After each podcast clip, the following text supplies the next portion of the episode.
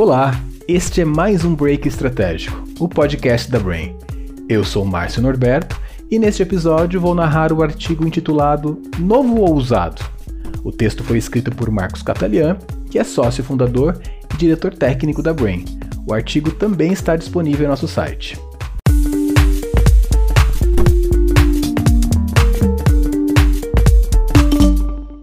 Segundo consta, o tal cheirinho de carro novo inebriaria os consumidores com um não sei o que de felicidade, uma química da conquista.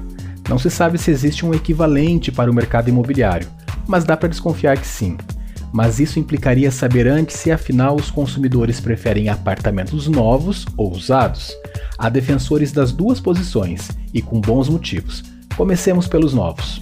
Pesquisas qualitativas e quantitativas que temos realizado demonstram uma grande emoção na compra do apartamento novo, o zero quilômetro, por assim dizer, e mais ainda, uma grande sensação de realização na mudança para um apartamento nunca antes utilizado. Algumas razões para tanto. Um imóvel novo está impecável e não tem passado, como uma página em branco. Há toda uma história a construir naquele apartamento. O imóvel novo é, em geral, mais adaptado às necessidades da vida moderna, mais tecnológico, com maior qualidade construtiva, arquitetura contemporânea, com a pintura e os acabamentos perfeitos, sem falhas e ao gosto dos consumidores. Sonha-se com ele até o momento de sua entrega. Eis o momento das chaves. O apartamento está novíssimo, tudo muito bom, mas não pronto para se mudar. Você já gastou muito dinheiro, mas vai gastar mais, dizem os defensores do usado.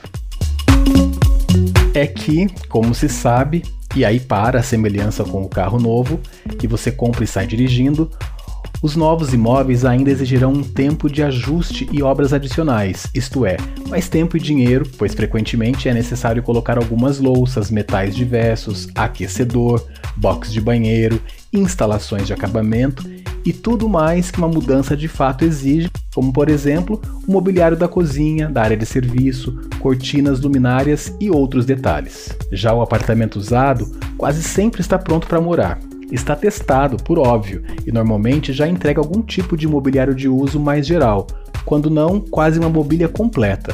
Em geral, é mais barato, maior e muitas vezes igualmente bem localizado. Qual o problema com eles então?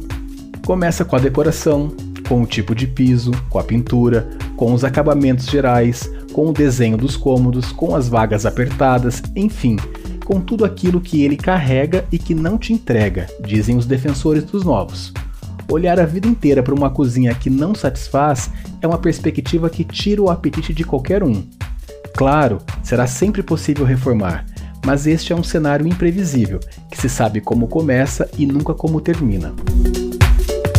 Apesar desses contratempos com o usado, ainda assim as pesquisas mostram uma igual satisfação com essa conquista. É compreensível, afinal, o imóvel usado é também novo para o cliente que o adquire, ainda que ele não seja novo no sentido estrito. O que importa, portanto, é menos se é novo ou usado o imóvel, mas a conquista, a história será sempre nova, pois será a sua.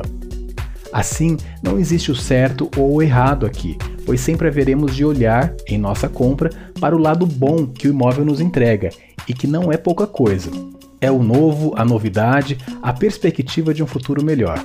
Na química da felicidade imobiliária, o que vale mesmo são as chaves na mão. Não é tanto o cheiro do apartamento, mas o barulhinho das chaves.